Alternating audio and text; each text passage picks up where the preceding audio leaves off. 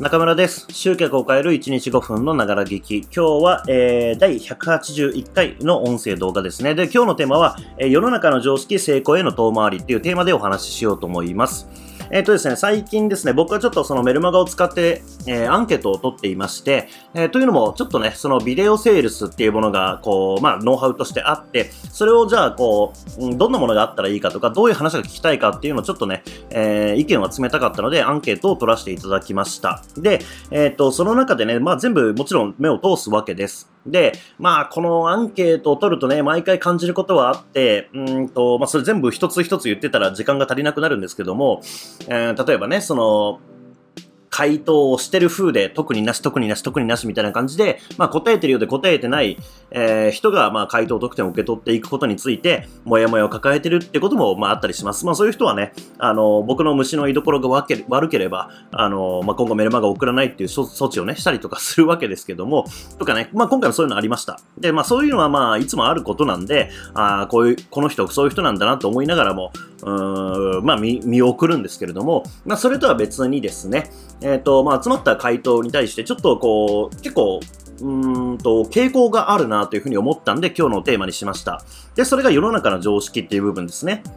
えっ、ー、と、まあ、有名な言葉で、えー、大衆は常に間違えるっていう言葉があります。大衆は常に間違える。まあ、これね、検索していただくと、あの、僕のブ、あのー、バックナンバーブログも出てくるんですけれども、これ何かっていうと、まあ、これ投資とかの世界でよく言われる言葉なんですよ。まあ、要は何かっていうと、その株式とかね、えー、の投資って、うん、要は簡単に言えば安い時に買って高い時に売れば儲かるっていうのが株の投資。まあ、特に短期トレードの場合ってそういうものですよね。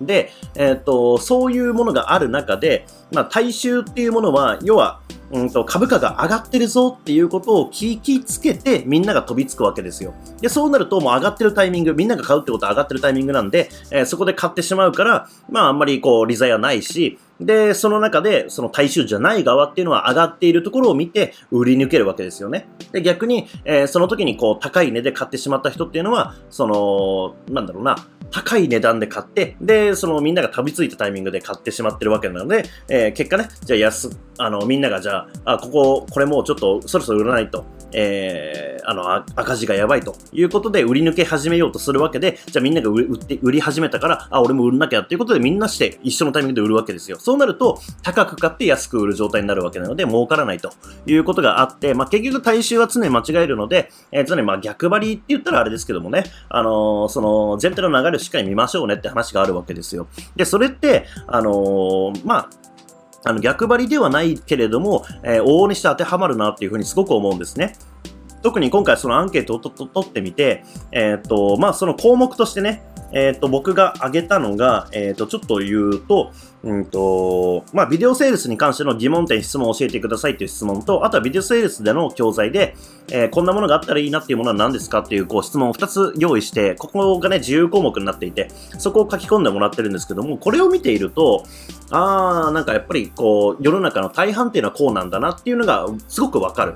状況だったんですね。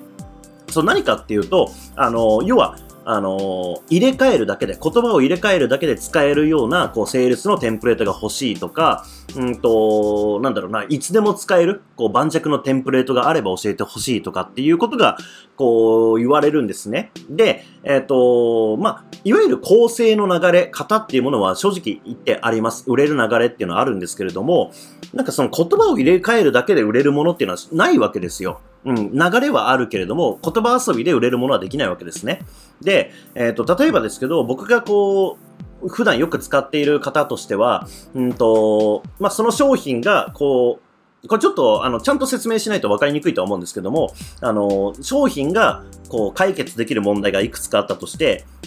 あの、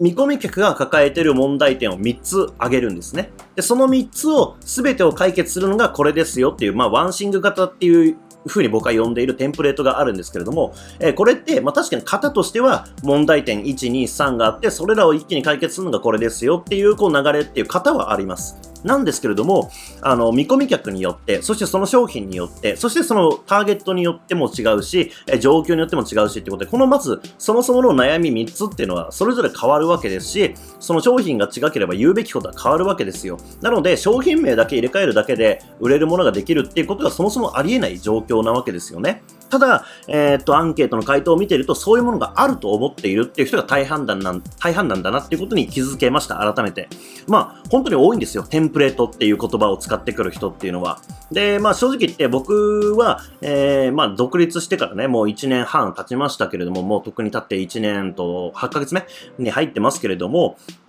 うんと、まあ、常々ね、僕はそういうのないよってずっと言い続けてるわけですよ。まあ、なので今回もアンケートではそういうね、えっ、ー、と、いつでもどこでも使える、誰にでも使えるテンプレートっていうものが欲しいっていう人には答えられない。えー、コンテンツにはなると思うんですけれども、まあでもちょっと勉強になったなっていう部分ですね。その、要はインスタントな、これさえやればうまくいくっていうのはやっぱりいつでも欲しがってるんだなっていうこと。で、これは別にいい悪いじゃなくてみんなそうだって話なんですよね、世の中の人。うん。なので僕たちは、じゃあ販売者側として何を考えなきゃいけないかっていうと、そういうインスタントなもの、これさえあればっていうものを求めてる人に対して、え僕たちは何をやるべきなのかっていうこと。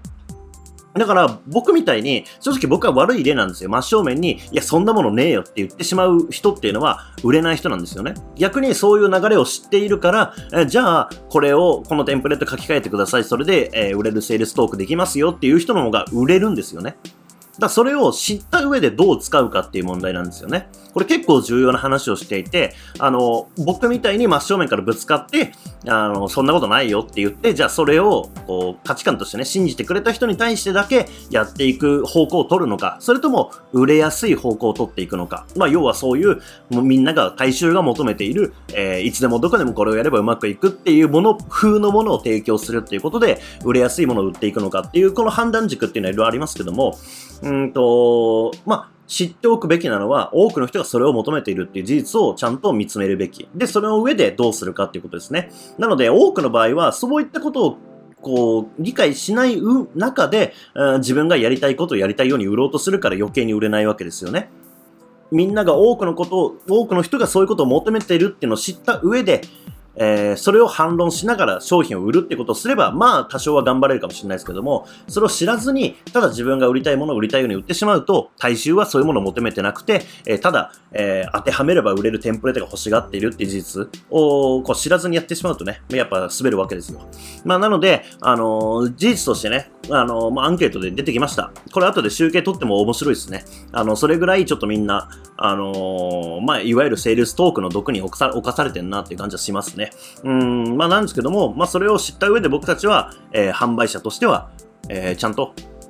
うん、まあどうしていくかっていうのを考えなきゃいけないなっていうふうに思いました。うん。まあ大衆は常に間違えるの言葉通りで、えー、本来的にはその成果を出すためにはそのインスタントものを求めるんじゃなくて、えー、まあ臨機応変にね、柔軟に使える、えー、スキルとか考え方とかそういった部分を磨いていくべきなものであって、えー、例えば、